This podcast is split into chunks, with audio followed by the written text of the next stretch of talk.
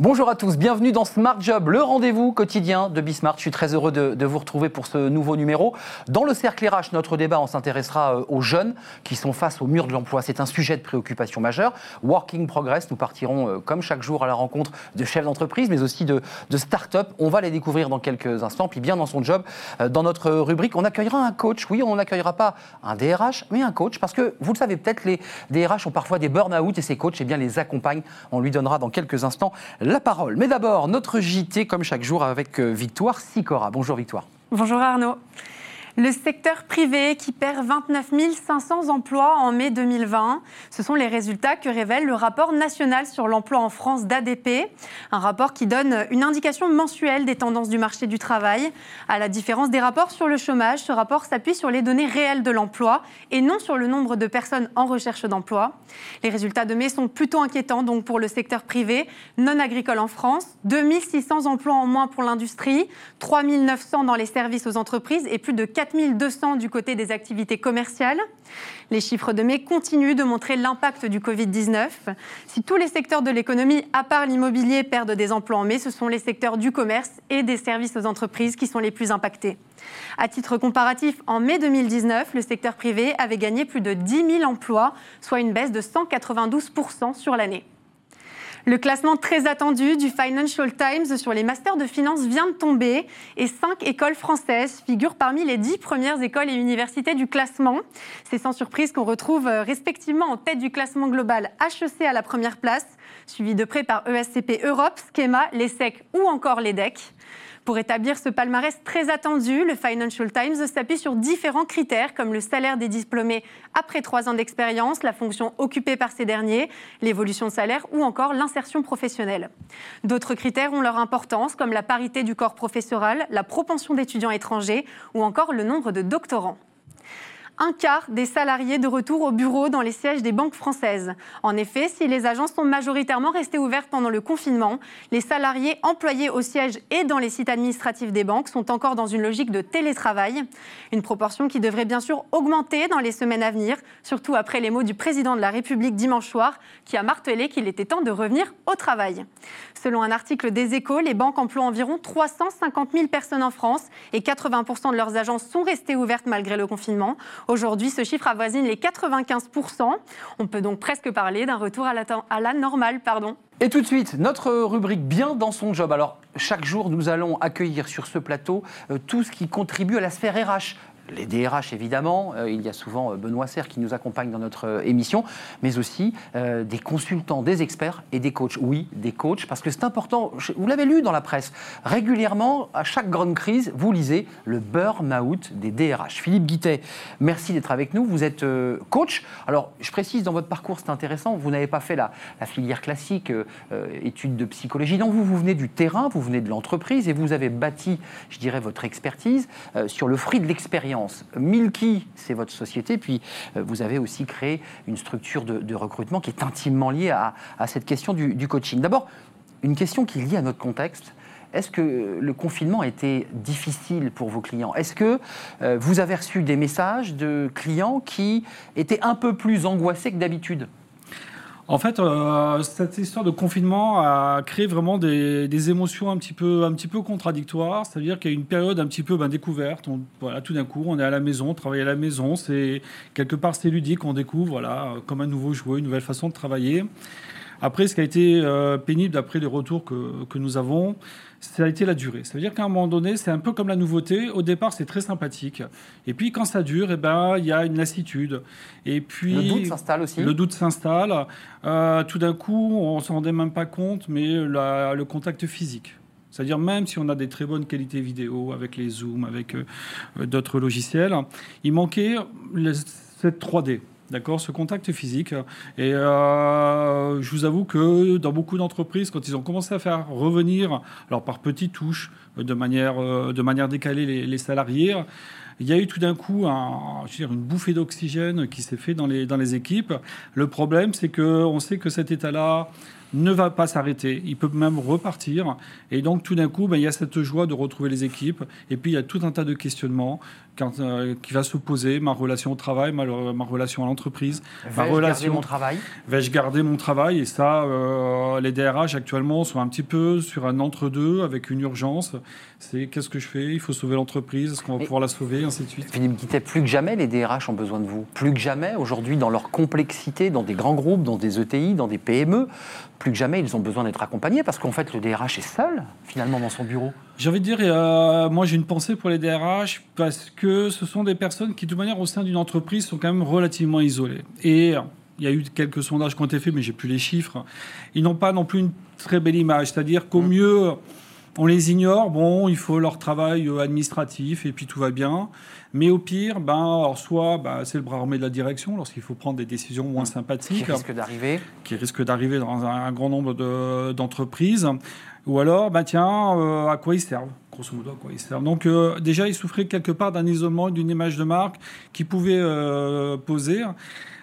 Et jusqu'à maintenant, ils travaillaient par thème il fallait recruter, je faisais ma campagne de recrutement, il fallait faire un plan social, je faisais le plan social. Hum. Et là, tout d'un coup, en l'espace. comme on dit. Voilà, et absolument, c'était vraiment séquencé. J'avais des thèmes, des chapitres. Et là, tout d'un coup, en l'espace de 48 heures, ils se retrouvent avec tout à gérer, un problème sanitaire qu'ils n'ont pas l'habitude euh, d'avoir à gérer, la fermeture, j'allais dire physique, d'un site.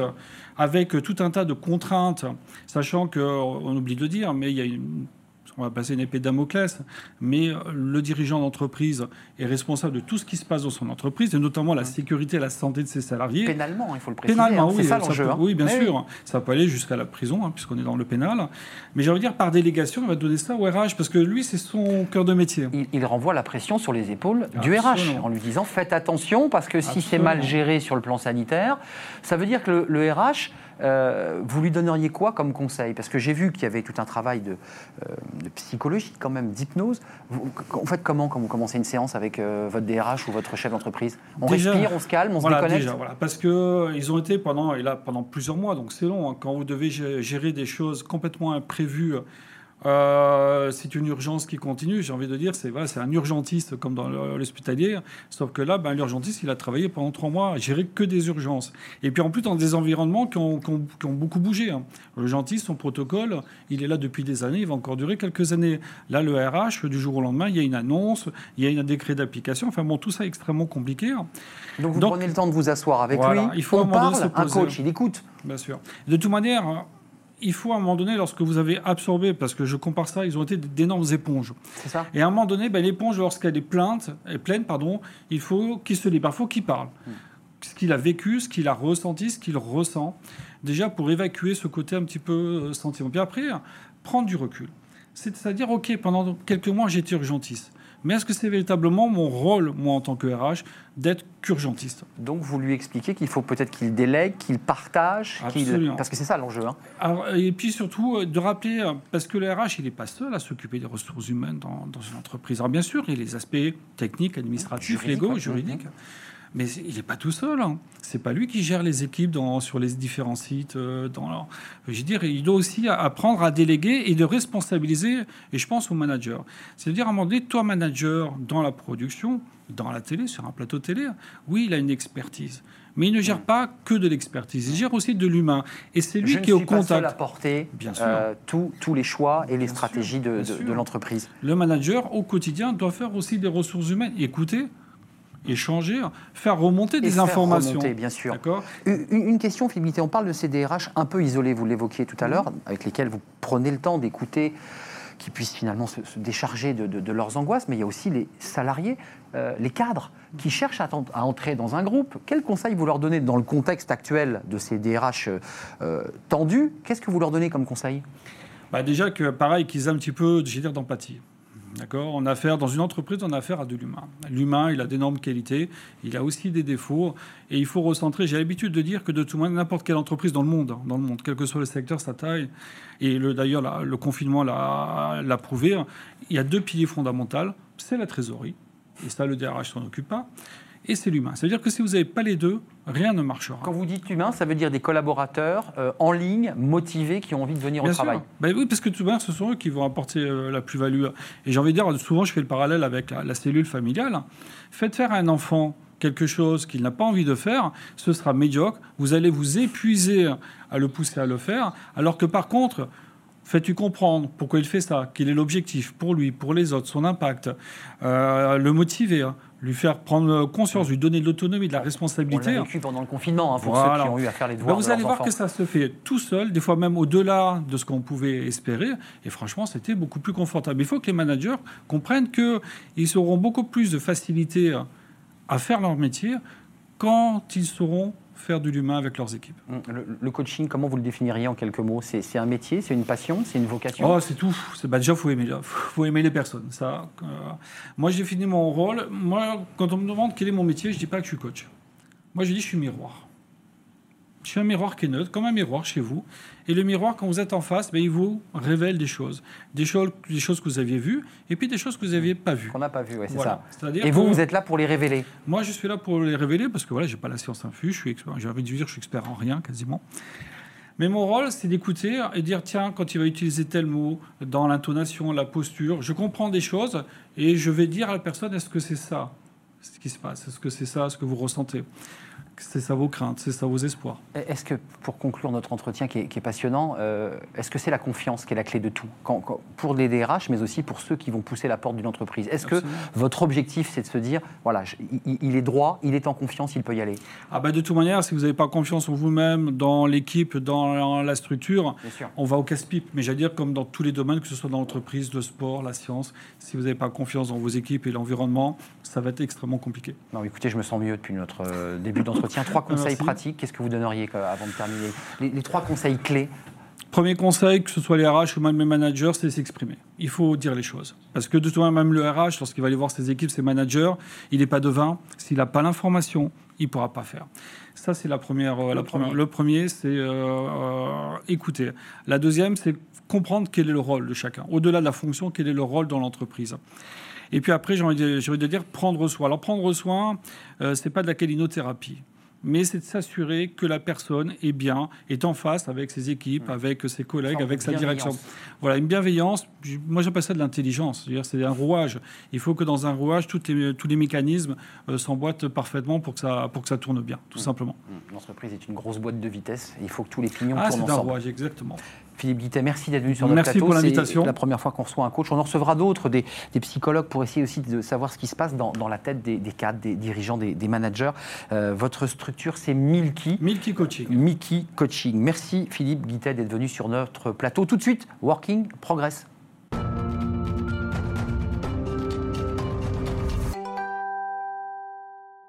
Working Progress chaque jour avec Jérémy Cléda. Euh, il est avec moi, comme tous les jours. Alors, vous étiez à droite, là vous êtes passé à gauche. Ouais, Mais on va, on changer tous les jours. Mais c'est bien aussi, on va essayer de se déplacer sur ce plateau parce que voilà, on, on fait bouger les- l'émission. Euh, fondateur, cofondateur de Welcome to the Jungle. Et chaque jour, Jérémy, vous nous présentez un chef d'entreprise, une chef d'entreprise, un entrepreneur. Euh, avec qui êtes-vous venu aujourd'hui, Jérémy? Aujourd'hui, je suis venu avec Clara Mollet euh, pour un sujet important qui est euh, comment réussir au travail quand on est une femme.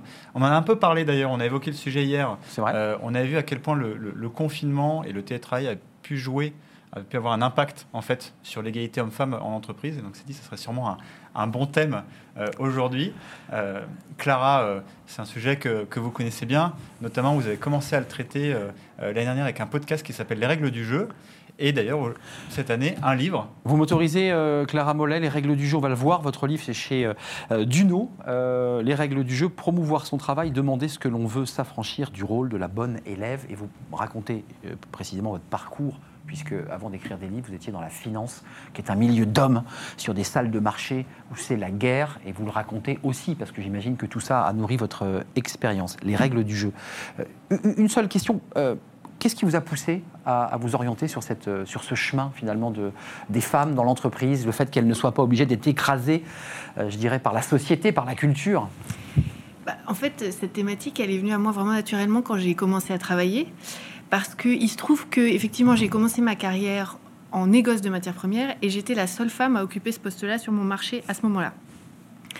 Et donc, en rentrant euh, sur le marché du travail, je me suis rendu compte, j'ai eu cette prise de conscience qu'être une femme, c'était une vraie variable de l'équation professionnelle, ce qui ne m'avait pas vraiment traversé l'esprit avant. Et cette prise de conscience-là a été assez euh, radicale pour moi et a donné lieu ensuite à toute une, réflexion euh, en- au fur et à mesure, en plus de mon expérience, où moi j'ai appris à gérer ce facteur, je me suis rendu compte bah, que c'était peut-être intéressant de partager cette expérience-là. Donc ce livre, c'est d'abord un, un témoignage et un partage d'expérience pour, euh, pour euh, partager euh, les conclusions que moi j'ai pu en tirer. Et d'ailleurs, moi, c'est c'est ce que je trouve intéressant, parce qu'il y a eu énormément de livres et d'articles sur, sur le pourquoi en fait, de la situation. Euh, vous, ce que vous faites, c'est plutôt le comment. Et, et- et j'ai retenu une phrase dans votre livre qui disait euh, le, le travail ne nous accorde pas, ou si rarement ce que l'on mérite, euh, il nous accorde ce que l'on demande. Et, euh, ce que je trouvais d'ailleurs personnellement très vrai. Euh, et comment alors justement on arrive à, à- à créer euh, cette culture, à, créer ce profil? Comment on peut pousser justement les femmes à, à être dans ce mood-là? En fait, c'est exactement ça, le propos du livre, c'est vraiment le comment. Moi, j'ai trouvé que c'était parmi, parce qu'il existe quand même une littérature assez pléthorique de, sur le- les femmes Ouais, au travail. énormément. Constat, de choses. Ouais. Voilà, les raisons, les causes, le pourquoi, euh, qui sont d'ailleurs très bien faits, des, des- des- des livres qui sont soit très académiques mais passionnants, ou alors soit très inspirationnels, c'est-à-dire portés par des femmes qui sont déjà euh, au pinacle, enfin qui ont déjà une carrière euh, magnifique Qui ont derrière réussi, c'est-à-dire qu'ils sont. voilà. Voilà, on peut dire ça comme ça. Et du coup, euh, moi, je trouvais en tant que jeune professionnel qui avait besoin de réponses, je trouvais qu'il manquait un contenu actionnable. C'est-à-dire quelque chose que moi, je puisse lire en me disant, bah ça, par exemple, demain matin, si j'en ai besoin, je peux l'appliquer à ma réalité Outil et changer. pratique. Outil pratique. Qu'est-ce que vous avez vécu finalement qui vous a poussé à aller sur ce chemin? Qu'est-ce que vous avez traversé en tant que femme qui vous a fait dire c'est pas possible, on peut plus continuer comme ça? En fait, j'ai pris conscience très vite qu'il existait deux types de freins pour les femmes au travail. Il y a d'abord des freins qu'on pourrait appeler systémiques, extérieurs, euh, qui sont souvent appelés d'ailleurs les biais cognitifs ou les biais de genre, c'est-à-dire le fait que le comportement, les résultats, euh, la réussite d'une femme sont perçus différemment de ceux des hommes et en général négativement. Euh, par l'environnement professionnel. Donc moi, concrètement, ce que j'ai pu vivre, bah, c'est euh, euh, le fait de me faire couper la parole plus volontiers qu'à un collègue masculin en pleine Donc, C'est la réunion. misogynie qu'on pourrait qualifier de misogynie. En fait, de- c'est plus subtil que ça. C'est ça qui est compliqué. C'est que c'est pas forcément de la misogynie où il y avait une volonté de me nuire. C'était plutôt quelque chose d'inconscient qui se mettait en place naturellement et qui rendait les choses d'autant plus compliquées que je sentais bien qu'il n'y avait pas de volonté en face de me ralentir. Donc il y a des freins extérieurs. euh, ça c'est sûr, systémique, et les biais cognitifs, ça concerne autant les femmes que les hommes. Donc ça c'est vraiment, c'est-à-dire qu'on en est, on est tous biaisés et on perçoit tous, ça il y a énormément d'études qui le prouvent, oui. le succès féminin plus négativement ou le résultat, la parole des femmes plus négativement que celle des hommes. Et ensuite, il y a aussi un autre type de freins qui sont les freins intériorisés, les freins intérieurs, qui sont peut-être, moi, qui m'ont peut-être encore plus surprise et euh, qui sont en fait des vrais facteurs d'inhibition qui nous empêchent, nous femmes, d'aller vers les vrais leviers, vers ce qui nous permet vraiment d'avancer. On parle du syndrome de l'imposteur, on parle du syndrome de l'élève, de la couronne, enfin il y a toutes sortes de termes pour désigner tout ça, mais qui sont des- des phénomènes très réels qu'énormément de femmes rencontrent et qui, sur la durée, ont un vrai impact et creusent réellement l'écart. Voilà. Et Donc D'ailleurs, c'était un, un- un sujet dont, dont je voulais parler, parce que euh, vous, vous citez plein de, plein de raisons, et notamment le, le syndrome du bon élève. Mm. Et après, vous faites un peu un parallèle avec l'école et, euh, et ce lien entre l'école et l'entreprise. En fait, c'est le- le- le- la transition de l'un vers l'autre n'est pas du tout évident. Euh, et on a un peu l'impression que finalement, euh, bah, il y a l'entreprise qui doit jouer un jeu, le- le- les, les dirigeants qui doivent jouer un jeu, mais peut-être en fait c'est dès l'école où il faudrait euh, commencer, euh, commencer à agir. Absolument. En fait, le- ce syndrome de la bonne élève, moi, je, je le redéfinis un tout petit peu dans ce livre parce que parfois, je trouve que l'expression est un tout petit peu agaçante parce qu'elle a un côté pointage de doigt sur les femmes en disant Ah, mais en fait, c'est comme si on nous traitait de bonne élève, c'était nous dire qu'on était trop poli, trop gentil, trop naïve. C'est pas ça du tout, en réalité. On peut avoir une personnalité tout à fait euh, affirmée et être quand même victime de ce fameux syndrome parce que, à mon sens, le syndrome de la bonne élève, c'est pas le syndrome de tout à coup être effacé ou quoi que ce soit, c'est le fait de faire un contresens manifeste sur ce qui nous permet d'avancer au travail, c'est-à-dire de confondre ce qui nous a permis d'avancer ou d'exceller à l'école avec ce qui va nous permettre d'avancer au travail. C'est ce contresens-là qui est Sans corrélation directe, parce qu'il y a parfois de très très bonnes élèves euh, Bah. jusqu'à à leur diplôme universitaire, puis finalement dans l'entreprise, elles se retrouvent à être décrochées et exactement. dépassées par des, des personnes qui étaient moins bonnes scolairement. Enfin, si on, on s'en- tient qu'au diplôme.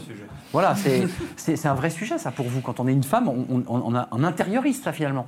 Oui, en fait, c'est le fait de répliquer euh, euh, ce qui a fait notre succès jusque-là dans un autre monde sans comprendre que le monde a changé, que les règles du jeu, d'où le titre, ont complètement changé.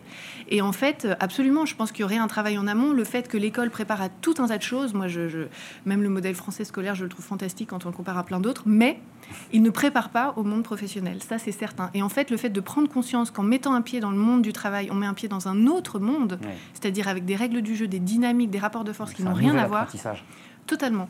Et c'est aussi, à mon avis, très libérateur de le voir comme ça, parce qu'en fait, tout à coup, on s'aperçoit que on a le droit aussi d'embrasser d'autres leviers de la réussite que son seul travail on a le droit d'y aller. De la même manière qu'on donnait tout pour réussir quand on était à l'école, pourquoi ne pas se donner toutes les chances aussi quand on est au travail? Pardonnez-moi de faire un va-et-vient entre ce que vous étiez avant et ce que vous êtes devenu aujourd'hui, mais vous avez eu l'impression d'avoir réussi votre vie quand vous étiez dans la salle des, marchés en train d'acheter du charbon, euh, du coton, euh, je ne sais quelle matière première? Alors moi, j'achetais ni du charbon ni du coton, mais euh, en fait, c'est une, une très bonne question. Je pense que la réponse est non, puisque je ne fais plus ce métier aujourd'hui. Mais pendant longtemps, j'ai cru que oui. C'est-à-dire qu'en fait, je suis allée vers cette profession parce qu'elle me semblait correspondre à tout un tas de critères de réussite euh, qui à l'époque me parlait. Et puis en fait, je me suis rendu compte avec la pratique et les années que c'était loin d'être euh, ma définition de la réussite. Trader, c'est un peu comme agent secret, c'est un peu c'est des métiers mythiques comme ça. Oui, il y a tout un puis il y a tout un tas. Ça l'était, parce que c'est vrai qu'il y a eu quelques Oui, c'est un petit peu différent. Mais il y a aussi beaucoup d'ignorance autour de ces métiers et de fantasmes nourris et, euh, et, la, réalité est souvent pas tout à fait celle qu'on croit. Mais il y a plein de choses géniales dans ce travail aussi. Moi, j'ai trouvé qu'intellectuellement c'était extrêmement stimulant et enfin il y a énormément. Tout ça est très. Il n'y a pas de c'est pas les méchants traders, c'est pas ça la conclusion à laquelle moi j'ai abouti, mais à titre personnel, euh, ce qui avait au début, ce qui m'avait attiré, à la fin euh, est devenu le moteur finalement de votre transformation. En partie. Mmh, mais d'ailleurs, justement, on parlait d'environnement très masculin. Euh, les podcasts que vous faites, le livre, ils sont plutôt destinés aux, personnes qui doivent euh, prendre en main leur vie. Il y a un message qui est très d'être proactif en fait et de ne pas attendre que, euh, que d'autres changent. Est-ce qu'il n'y a pas aussi un travail à faire auprès des dirigeants, auprès des entreprises Parce que les biais viennent aussi d'une culture.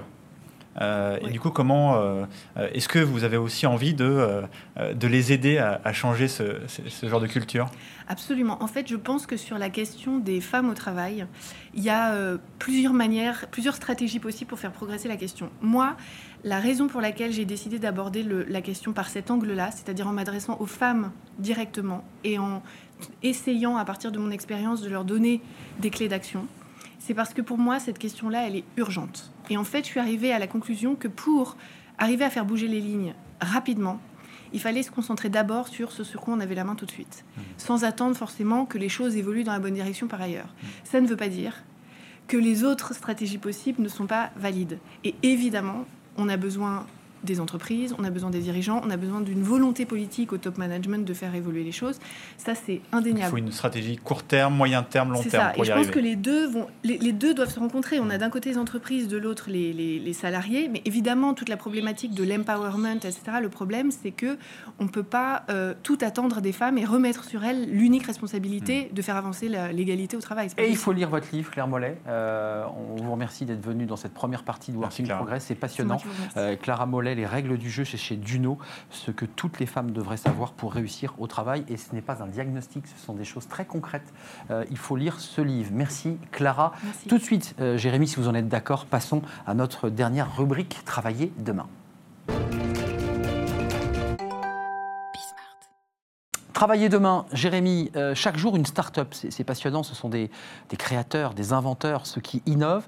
Euh, qui vous nous présentez aujourd'hui? Alors, elle n'est pas avec nous en plateau, elle est sur Skype, mais on a une émission très très moderne. Qui est-elle? On va voir Florie Bonhomme. Euh, Florie, en fait, avec son amie d'enfance Laura, elle a créé Gloria Community sur un principe très, très simple, c'est comment on peut participer à créer un monde plus égalitaire. On parlait de l'égalité homme-femme juste avant, ben on va continuer à parler de, ce sujet. Euh, vous nous entendez, euh, Florie euh, Benamou, vous êtes avec nous par Skype. Merci, merci d'être avec nous virtuellement parce qu'on l'a beaucoup vécu pendant le confinement. Après tout, on n'est pas dépaysés, on a passé nos journées à faire des, des zooms. Gloria Community, comment vous le définiriez? Alors, merci beaucoup de m'avoir. Je tiens à préciser que c'est un zoom un peu particulier parce que je ne vous vois pas, mais je vous entends très bien. Oui, mais c'est la voix qui compte, Gloria. Voilà, on va dire ça comme ça. Donc du coup, euh, Gloria, on a, euh, euh, on a deux missions d'entreprise. La première, c'est d'aider les femmes à s'accomplir dans leur vie professionnelle. Et la seconde, c'est de contribuer à la construction d'un monde professionnel plus égalitaire entre les femmes et les hommes. Et pour ça, on a deux visages. Un visage qui s'adresse aux particuliers. Là, on propose des ateliers de coaching collectif pour les femmes sur des thématiques de gestion de carrière et pour les hommes et les femmes pour déclencher des prises de conscience sur ces sujets.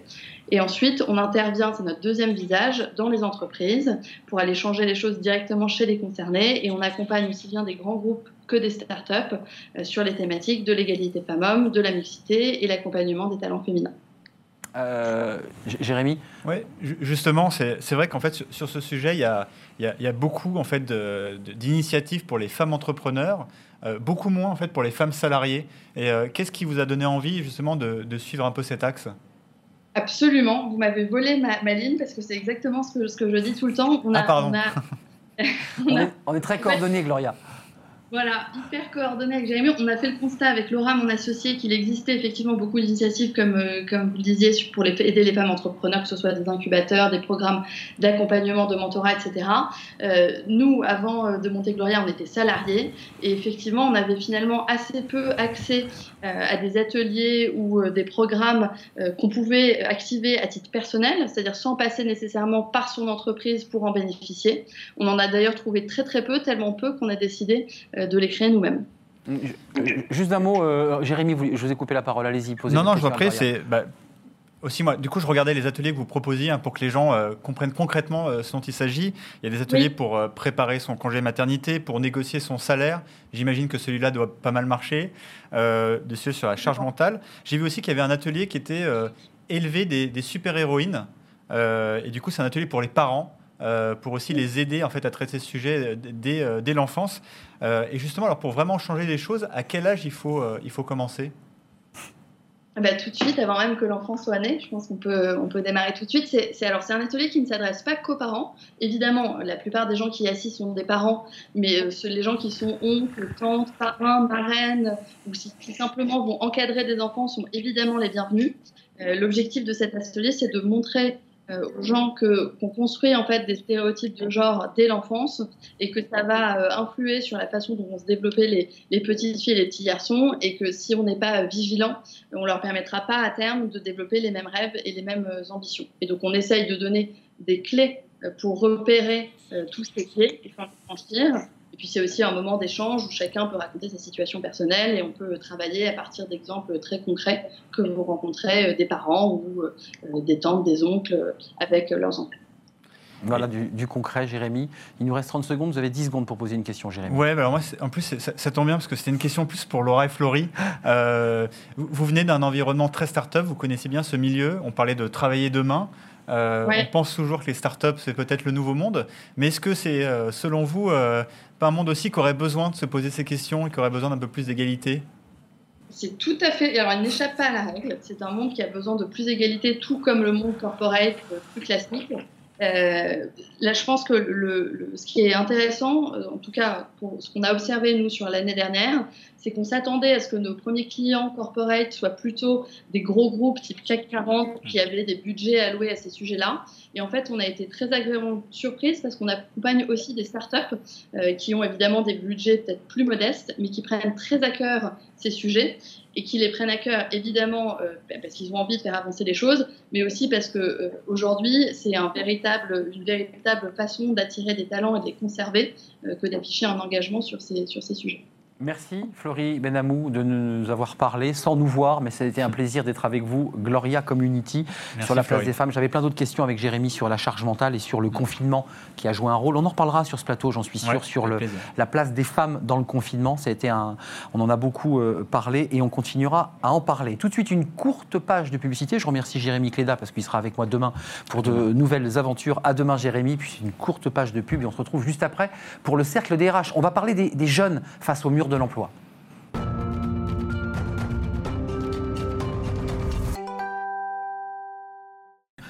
Retour sur le plateau de Smart Job, le cercle RH. Chaque jour, notre débat, on s'intéresse à la jeunesse. Oui, on a beaucoup parlé des confinements d'emploi, mais il y a un débat sur notre jeunesse.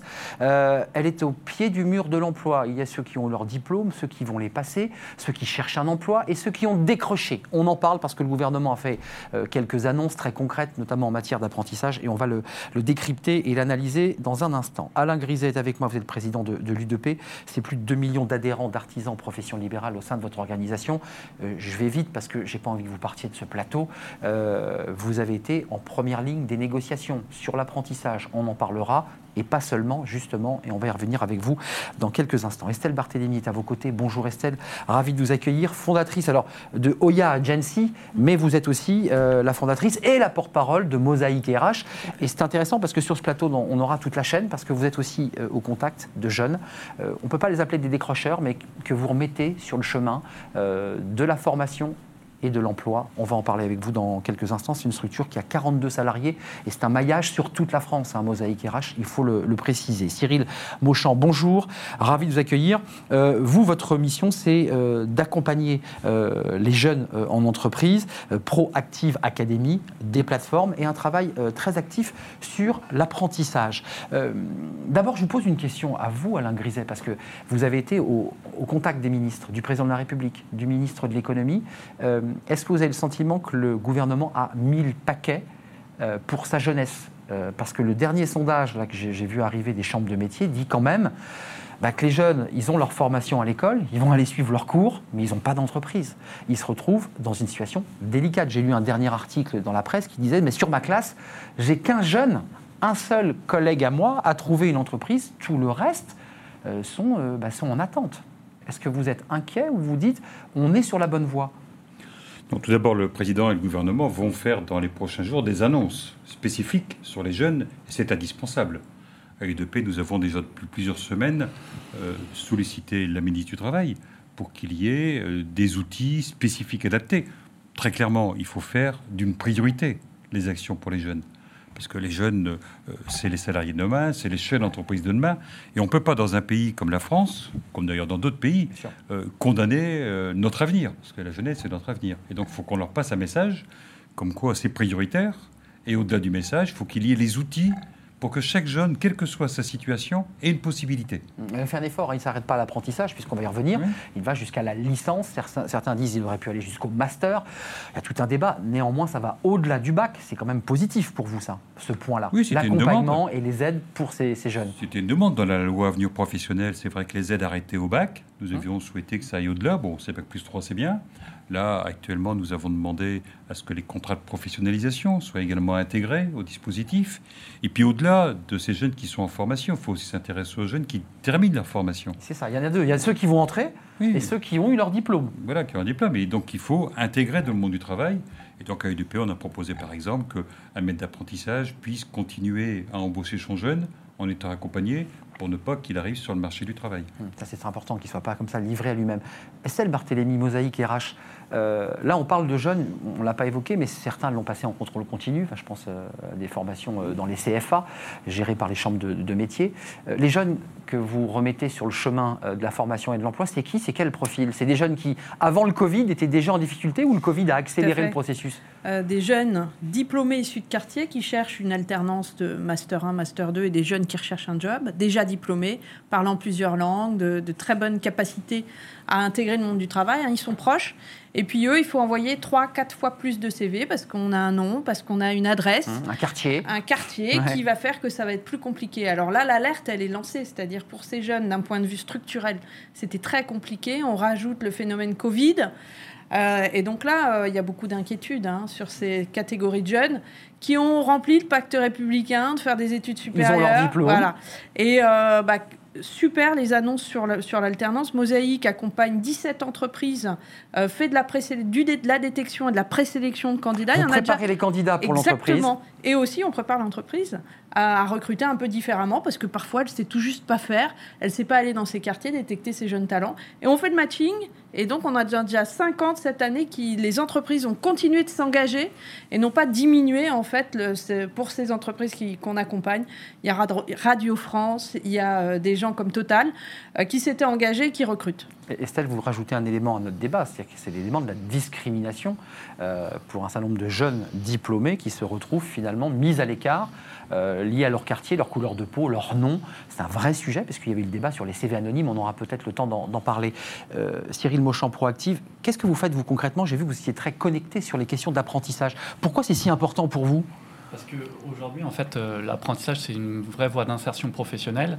Et euh, nous, on va plutôt travailler aussi sur tout ce qu'on appelle l'extra-financier. C'est-à-dire qu'il y a des mesures financières qui ont été annoncées, euh, mais l'extra-financier est un petit peu est important, notamment à travers le coaching des jeunes. On va plutôt nous travailler sur des jeunes qui sont peu diplômés ou avec du niveau bac. Quand vous dites coaching, c'est un mot comme ça un peu flambant. C'est globalement dire à un jeune, pour le, sans être caricatural, tu retires ta casquette, euh, tu, te mets, tu te sapes un peu, tu t'habilles un peu, tu fais attention à ton langage, c'est ça le coaching d'un jeune? Alors, alors, Tu tiens quoi il y a deux choses. Il y a effectivement. Je caricature, dit Estelle. Il y a cette partie, il y a, il y a le savoir-être, ce qu'on appelle les soft skills, mais il y a aussi les compétences techniques de base pour s'orienter vers un métier. Parce que quand on veut être coiffeur, il y, a il y a déjà, même avant de rentrer en apprentissage, certaines techniques à commencer à, à maîtriser. Donc on accompagne ces publics-là pendant trois mois, donc c'est des SAS qu'on appelle de pré-apprentissage, en amont des contrats d'apprentissage, pour être rapidement opérationnel et pouvoir rassurer l'entreprise, notamment sur ce qu'on appelle l'extra-financier, c'est-à-dire la posture du jeune et son employabilité. qui est très important, parce que c'est le premier contact hein, entre un chef d'entreprise et ce, jeune qui va,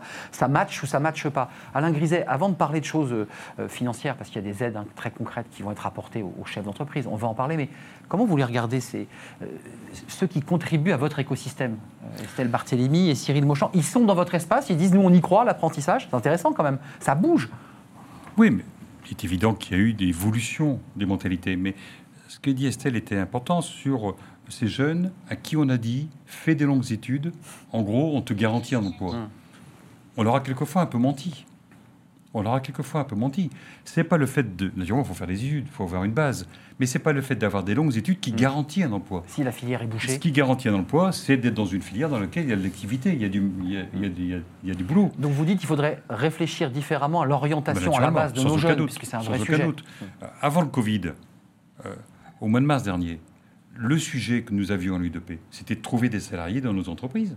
On était dans une dynamique d'emploi et on avait des centaines de milliers d'emplois qui n'étaient pas pourvus avant le Covid. Et, par ailleurs, il y avait des jeunes diplômés, extrêmement diplômés, mais qui étaient dans une impasse totale. Et donc, je crois que ce sujet. Donc, il faut faire se rencontrer l'offre et la demande. Au-delà de ce sujet, il est important qu'on puisse regarder quel est le besoin de la société. Voilà, en gros, excusez-moi, je vais le dire un peu durement. Allez-y. Mais on ne met pas en place des formations parce qu'il y a des profs. Hmm. on met en place des formations parce qu'il y a des besoins. Euh, bah oui. Bah oui, parce qu'il y a des besoins dans l'économie. Et ça, c'est radicalement quelque chose qui doit changer dans notre société. Enfin, vous touchez du doigt un problème structurel dans notre pays, c'est-à-dire la formation et la culture, j'ai envie de le dire, des professeurs généralistes qui ne sont pas tout à fait connectés aux, métiers manuels parfois que, que, oui, mais Le problème, c'est qu'il y a des jeunes à qui on a donné de l'espoir et qui se retrouvent ah dans la une impasse. Qui sont au pied du mur. Sont dans une impasse. Et ça, c'est pas terrible. L'offre et la demande les statistiques montrent quand même, et ça, les jeunes, même dans les quartiers, l'ont bien compris, que le diplôme protège quand même du chômage. Donc forcément, il y a cette envie d'être diplômé. Cependant, effectivement, l'offre, la demande, il y a un vrai problème d'orientation. C'est euh, comment choisir quand on n'a pas dans sa famille des gens qui peuvent un peu illustrer ah là où sont les bonnes filières, et on s'oriente et on fait pas toujours les bons choix. Et c'est le travail que fait Mosaïque sur un projet qui s'appelle 1000 jeunes, soutenu par la préfecture, sur six territoires, aller chercher justement des candidats, jeunes ou moins jeunes, aller chercher des offres d'emploi, les parler aux chefs d'entreprise et faire ce matching euh, pour pouvoir optimiser justement des recrutements. Mais Alain Griset, vous représentez des, artisans. Les artisans, sans être caricatural, c'est des toutes petites structures, parfois d'un salarié. C'est aussi de très belles entreprises, l'artisanat. Il y a des entreprises, il y a beaucoup de salariés dans l'artisanat, on ne le dit jamais assez.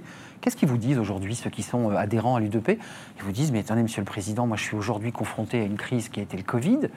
Euh, j'ai un problème de trésorerie, j'ai des difficultés aujourd'hui à reprendre ma clientèle, parce que c'est une réalité. J'ai pas le temps de gérer un apprenti. Qu'est-ce que vous lui dites? Ça, c'est une réalité, ça. C'est une réalité, mais il faut aussi que euh, tous les téléspectateurs aient bien en tête ce qu'est l'économie française. Et là-dessus aussi, il y a des erreurs qui sont faites. En France, 95% des entreprises ont moins de 20 salariés. Eh oui, eh oui. 95% des entreprises ont moins de 20 salariés. Bien, c'est ça la réalité. Et que donc, à l'UDP, nous avons artisans, commerçants, professionnels libéraux. Alors c'est vrai que euh, la crise économique, elle est terrible.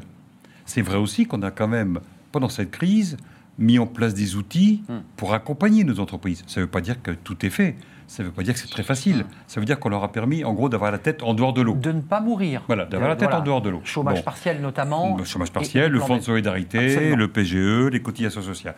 On continue à travailler pour que ces dispositifs puisse perdurer dans le se temps, ouais. puisque la reprise est ponctuelle. Et c'est vrai que nos collègues ont cette double inquiétude, d'abord de la santé, il faut dire les choses, comme tous les Français, Eh oui. il y a aussi une vraie inquiétude, et ils ont l'inquiétude de perdre leur bébé, leur enfant, leur entreprise.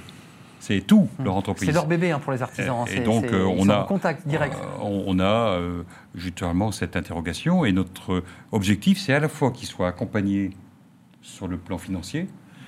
On a euh, mis en place un outil pour les accompagner sur le plan psychologique, avec Très 30 important. psychologues qui peut les, les écouter, qui peut les rassurer. avez beaucoup de demandes. Et- Ils, sont, ils sollicitent. Pas trop pour l'instant, Hmm. parce Mais que c'est c'est pas- pas, la c'est pas la tradition. Ouais, hein. C'est pas comme ça. on est dur. on voilà. on montre rien. Et puis à côté de ça, naturellement, il faut absolument qu'il y ait une reprise d'activité suffisante. Parce qu'il y a aussi un principe euh, que chacun doit bien accepter, quelle que soit la taille de l'entreprise. L'entreprise n'est pas là pour perdre de l'argent. Non. Une entreprise qui fait des déficits, à un moment donné, elle ferme. Elle doit dégager de la Et richesse. donc, il faut qu'elle dégage au minimum un équilibre, au minimum, et si possible, un peu d'excédent pour que l'artisan gagne sa vie. Et donc, tous ces phénomènes-là, je pense qu'ils sont remis d'actualité à l'occasion de la crise. On revient un petit peu euh, sur des, sur des Des vrais... fondamentaux. Des fondamentaux. Hmm. Voilà, fondamental, c'est qu'à Paris, qui est une ville formidable, vous enlevez les artisans et les commerçants, c'est une ville fantôme. Et puis, il n'y a plus de vie. Il n'y a plus rien. D'ailleurs, heureusement que certains euh, sont restés ouverts Et- pour euh, et- par euh, ailleurs, les Parisiens S'il n'y a plus d'entreprise, s'il n'y a plus d'entreprise, il n'y a plus d'emploi, il n'y a plus de richesse, et que donc l'entreprise doit être considérée comme prioritaire. Hmm. Et ça, je crois que ça doit être une, une des conséquences de cette crise. Estelle Barthélémy, on on est, vous êtes dans cette période-là de, de, de Bismarck d'ailleurs, puisque la chaîne démarre à ce moment-là, dans une sorte de moment un peu de ligne de crête, en fait, puisqu'on est sur un point d'équilibre. là. On hésite, euh, on ne sait pas si ça va repartir vraiment, ça repart, mais lentement, c'est On compliqué. espère que ça va repartir, euh, parce que nous, sur les questions de, de- de lutte contre les discriminations, enfin, c'est c'est un, c'est un enjeu business. Recruter des talents, c'est un enjeu business. On n'est pas dans. Il ne faut pas être gentil, il faut, faut pouvoir recruter des talents. Vous vous rappelez de Samuel Lee, Lee- euh, Lee Jackson, l'acteur américain Exactement. chez Tarantino, qui était venu dans les quartiers en France Recruter recruter nos talents dans les quartiers. Tout la France fait. avait assez peu apprécié d'ailleurs ce- cette attitude. Et on nous parle de, de l'économie de demain, mais il y a déjà une économie d'aujourd'hui. Il y a des entreprises classiques et puis il y a euh, l'insertion par l'activité économique. Le groupe Vitamine T, c'est 5000 collaborateurs. Et parmi ces 5000 collaborateurs, il y en a 2000 de moins de 25 ans qui font un travail incroyable sur ces jeunes qui ont, à un moment donné, n'ont pas été bien orientés, ont décroché, sont sortis des, radars et qui fait ce travail pour qu'ensuite, bah, les reconstruire et que les entreprises un peu plus classiques, qui sont un peu plus dans le feu, aient besoin de les recruter, puissent les recruter.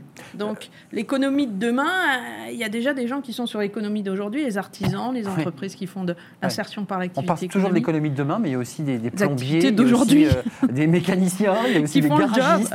On a vu qu'ils étaient indispensables. Ça, c'est l'économie d'aujourd'hui. hein. Ouais. Et ils font le job. Oui, ils font le job. Les garagistes, c'était utile. Quand c'était fermé, on était bien embêtés. Euh, Vous, le contact que vous avez avec les jeunes, vous l'avez aussi avec des chefs d'entreprise, avec des artisans. Qu'est-ce qu'ils vous disent, vous? Bah, Ils qui- hésitent Ils sont. euh, ou ils Bah, sont... En fait, ce qui- ce qu'ils nous disent, c'est que euh, il y a évidemment l'insertion d'apprentissage, mais il y a surtout le maintien en contrat d'apprentissage.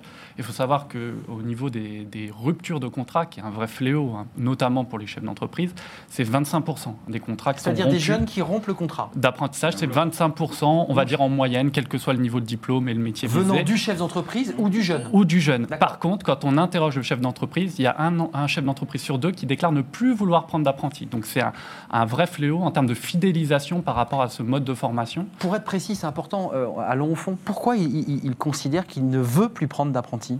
Quel est son argument? Parce qu'il a été totalement déçu. Déçu. Et, euh, notamment et- sur la posture bon. du jeune des fois. Oui, on revient quand même à la, à la manière dont on, on aborde l'emploi et la manière dont on y rentre. Mais sur ces 25% de rupture, on est d'accord sur les chiffres à peu près, même s'il y a des variantes suivant les filières, Oui. euh, plus de la moitié euh, sont dues, ces ruptures, à une mauvaise orientation.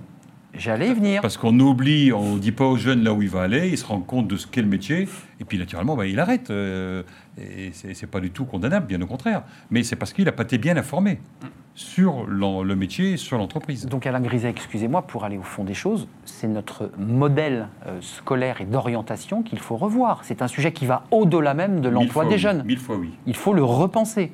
Oui, totalement. Estelle, Bar- vous êtes d'accord avec ça Je suis d'accord. Les jeunes que vous croisez vous disent, mais moi on m'a orienté en mécanique générale, ou, je ne sais où, mais moi ça m'intéresse pas. des jeunes sur Mosaïque orientés en marketing. Ouais, Et, en et du coup, tertiaire. Mosaïque a développé un outil qui s'appelle diversifiervostalents.com avec un algorithme qui va chercher d'autres choses que euh, ah, vous qui- utilisez un algorithme aussi en Vous complément me faites peur. En complément de- de- du face-à-face euh, euh. direct, il y a cet algorithme qui va envoyer des offres à un candidat pour lui dire bah, tu as fait de la compta, mais euh, visiblement, tu peux être business developer. Et donc, casser un peu cette façon qu'on a en France de se dire, euh, on rentre dans une filière, on n'en sort jamais. Et donc, ça aide aussi à ouvrir un peu les opportunités et euh, faire un peu comme aux States. Euh, vous avez fait de l'histoire, vous pouvez travailler à la City, Mmh, c'est vous vrai. avez fait du contrôle de Ouais. gestion. et Tout vous, est possible, vous devenez entrepreneur. Eh oui, donc, eh euh, vrai. donc oui, cette question de l'orientation, elle est fondamentale. Il y a plein de métiers qui recrutent, c'est-à-dire que sur les métiers en tension, aujourd'hui, On n'a pas, On on est- cherche. On est sur des dispositifs. euh, Aujourd'hui, on- on a ouvert euh, une section de pré-apprentissage qui s'appelle le bas apprentissage avec euh, des télévendeurs, des commerçants en magasin, des, euh, des agents de production dans l'agroalimentaire, paysagistes aussi. Là, beaucoup. là c'est vite. Il y, a- y y des offres. il y a 300 places aujourd'hui pour septembre pour euh, c'est ça c'est en fait de Ouais. pré-apprentissage pour se mettre à niveau et ensuite déboucher sur un contrat d'apprentissage Et ça, ce sont des secteurs où le jeune, qui deviendra un jour moins jeune, trouvera un débouché. Et ça, c'est intéressant. Un débouché, et il peut même devenir chef d'entreprise, créer sa boîte. Un apprenti sur deux devient dans l'artisanat chef Chef d'entreprise. d'entreprise, évidemment. A- Avant de nous quitter, parce que je sais que vous êtes pressé, que vous, êtes, euh, vous avez des occupations, et notamment ces fameuses négociations, parce que la ministre du Travail devrait vous en dire plus. On ne l'a pas dit, 5 000 euros d'aide pour l'entreprise, quand même, pour un jeune de moins de 18 ans. Euh, c'est ça? 8 000 euros lorsqu'il a plus de 18 ans. Une question politique, je vous la pose à vous parce que vous avez un, un impact quand vous parlez à un, à un président ou un ministre. Euh, on, on- on offre une prime ou on touche aux cotisations? On dit aux chefs d'entreprise euh, zéro charge, ce qui existe déjà pour un certain nombre de, de zéro charge, on vous exonère de tout. Non, mais Il y a un débat pour sur cette question. on est allé au-delà. Mm. Puisque là, c'est même les 5 000 et les 8 000, c'est pour compenser la rémunération.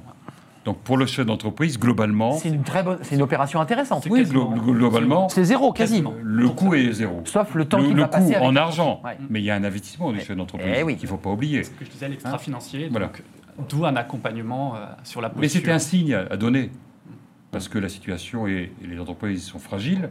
Il était important de dire, allez, on va faire un effort, parce que les jeunes sont importants, et donc il faut absolument qu'on puisse avoir un nombre de jeunes maximum qui soient intégrés. C'est Si- pour si vous conclure. si vous pouviez dire au, au ministre que pour des jeunes qui habitent en quartier prioritaire, si on peut monter jusqu'au niveau master, parce que pour eux, c'est souvent la seule façon de financer leurs études, leur parcours d'études supérieures, je vous en serais très reconnaissant. Parce que pour eux, c'est important d'avoir cette alternance qui leur permet d'avoir de financer euh, les de parcours. financer les parcours. Parce que c'est vital, vous êtes d'accord? Et, et d'avoir une première expérience professionnelle. parce Alors, vous êtes un peu gourmand parce qu'au départ c'était bac, est c'est passé à la gourmand. licence et vous voulez le master. C'est vrai que pour des filières, des, des- des- Mais- des jeunes, euh, jeunes filles, jeunes garçons, On a un problème structurel en France, on n'arrive pas à intégrer nos jeunes, euh, quels qu'ils soient diplômés ou pas. Donc euh, il, faut, il faut arriver à ce qu'ils aient cette première expérience entreprise, parce que sinon on leur dit, quand ils postulent, ah ben vous n'avez pas d'expérience. Ah oui, je suis jeune. Euh, euh, J'ai oublié cette question, je voulais vous la poser parce que je, je vous tiens, comme on dit euh, dans, dans- dans le langage courant. Euh, tous les jeunes qui ont fait des CFA ou des diplômes de professionnalisation, ils l'ont passé en contrôle continu avec cette histoire de confinement, Oui. puisque c'est ça, ils l'ont eu en contrôle continu. Non, parce qu'il y a quand même des filières techniques Oui, et fait, professionnelles où on a quand même besoin de faire une soudure, de montrer. Là, c'est compliqué. Mm. Euh, le, le diplôme a la même valeur Très clairement. Je pense que oui, puisqu'il y a quand même une base sur ce qui a été fait en termes pratiques dans les deux premiers trimestres, avant. Mm, Et donc, il y a le moyen de, de vérifier effectivement que le jeune a bien. euh, on a fait dans l'artisanat une exception pour les brevets de maîtrise, qu'on passera au mois d'octobre-novembre. Ah, c'est important. Avec- oui, avec une partie professionnelle, technique, Parce qu'il faut qui faire. sera vérifiée. Mais là, on est sur le brevet de maîtrise, qui est un, titre, je veux dire, d'excellence et qui justifie qu'on puisse vérifier la compétence technique. Ce sera le mot de la fin, euh, Cyril Mauchamp, Estelle Barthélémy. Euh, L'avenir pour vous, c'est quoi là? Comment vous regardez ce qui va se dessiner dans les mois qui viennent? On nous annonce un mois de septembre cataclysmique et vous allez être sur le terrain pour pousser des jeunes et motiver des chefs d'entreprise. L'avenir est sombre ou vous dites il y a de l'espoir, il y a encore de l'espace pour notre jeunesse? Il faut qu'il y ait de l'espace pour notre jeunesse, c'est l'avenir de notre pays. Donc, bah, il va falloir être un peu patient. Septembre, c'est peut-être pas le bon timing, mais on sait ah, que les jeunes, classes hein, quand même. hein. bah, les jeunes vont avoir le six mois pour Ils ont trouver six mois un de plus. contrat. Voilà. Ouais, Euh, ça, y donne a- un souffle. Il y a quand même des, des entreprises qui s'engagent. Monsieur témoigne. Euh, deux grandes entreprises. Là, on vient de signer avec Vinci un partenariat. 400 recrutements sur cinq territoires. Donc, euh, il y a, voilà, c'est aussi l'avenir. Et donc, c'est peut-être une formidable opportunité de faire différemment. Hum, Si vous disiez vrai, on l'espère en tout cas, et ils ont plus de temps, ces jeunes, il faut le rappeler, Ouais. pour trouver ce, leur employeur, parce que c'était septembre, et ça va jusqu'en mars, me semble-t-il, Six euh, mois. euh, six mois, mars 2021, donc ils ont Ouais. plus de temps. Il y a Un plus dernier de mot. temps, il y a plus de dispositifs. Là, il y a une dizaine de ce qu'on appelle les apprentissages dating qui sont euh, pour les jeunes qui sont issus des quartiers prioritaires de la ville. Donc, il y a pas mal de dispositifs. Il y a, il y a de la demande. On reçoit beaucoup de candidatures. Et puis, il y a ces métiers en tension. Donc, euh, bah, il n'y a plus qu'à faire le lien entre entre, entre les deux. Et Alain Griset, avant de nous quitter, vous attendez les, les- les réponses de Muriel Pénicaud définitives, parce qu'il y a quand même quelques ajustements. Oui, il va y avoir des, des précisions, mais des annonces très claires sur un plan global qui va aller au-delà de l'apprentissage, sur l'emploi des jeunes d'une façon globale. D'une manière plus large sur l'emploi des jeunes. Merci Alain Griset, vous êtes le président de l'UDP, euh, artisan et profession libérale. C'est plus de 2 millions d'adhérents à cette organisation. Merci d'être venu. Merci Estelle Barthélémy. Euh, double casquette Oya Agency et Mosaïque RH, puisqu'on a beaucoup parlé de Mosaïque RH. Et puis je remercie Cyril Mauchamp euh, pour euh, Proactive Academy de nous avoir éclairé. Vous savez, on s'est- on s'est emboîté finalement à travers ce, ce sujet. Merci à vous. On se retrouve demain évidemment pour un nouveau cercle RH. Tout de suite, eh bien, c'est Focus sur l'emploi.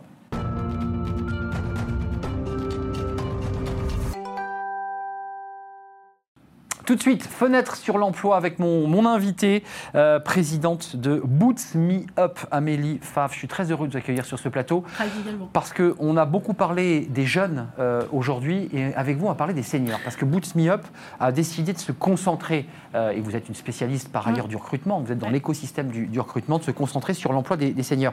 Qu'est-ce que vous faites avec ces seniors? Un senior, c'est quoi pour ceux qui nous regardent et qui ont 20 ans, qui se disent senior, c'est quoi? C'est 35 ans pour un gars qui a 20 ans, un senior. Ça dépend du métier, mais dans le monde de c'est souvent 45 ans. Donc à partir de 45 ans, on est un senior et ce sont ces personnes euh, que vous aidez euh, à quoi? À reprendre le chemin de l'emploi? Oui, on les booste justement sur euh, le- la recherche d'emploi. Donc on va revoir tous les outils avec eux. Déjà se positionner correctement sur le marché, comprendre comment fonctionne le marché, trouver sa voie. Parce que beaucoup ont envie de changer. Il y en a qui ont fait des parcours dans des grands groupes et qui en ont ras-le-bol, qui ont juste envie de s'amuser aujourd'hui en start-up. Et puis on va jusqu'à... devenir boulanger ou devenir boulanger. On- Il y en a, on en a qui ont complètement changé de, de carrière. Et, et on va jusqu'à la négo de salaire parce qu'ils sont mauvais dessus aussi. Hum, euh, Il y a quand même un chiffre, parce que vous avez, euh, à travers votre travail, vos activités, des statistiques. Ouais. Euh, chiffre qui n'est pas bon, c'est qu'on on- on a multiplié par deux le, le nombre de demandeurs d'emploi depuis 45 ans. On va Ouais. voir d'ailleurs cette, petite animation. Euh, même si, même si, je précise, hein, on est en dessous de la moyenne euh, du, du chômage en France, mais enfin un doublement. Comment vous l'expliquez? Ça veut dire que euh, l'entreprise, excusez-moi, se déleste de ses Ouais. 45 ans? Bah, nous, on a de plus en plus de grands groupes qui nous appellent en nous disant on a des seniors, on ne sait pas quoi en faire. Et qu'ils ont très, très clairement envie de les euh, mettre sur le carreau.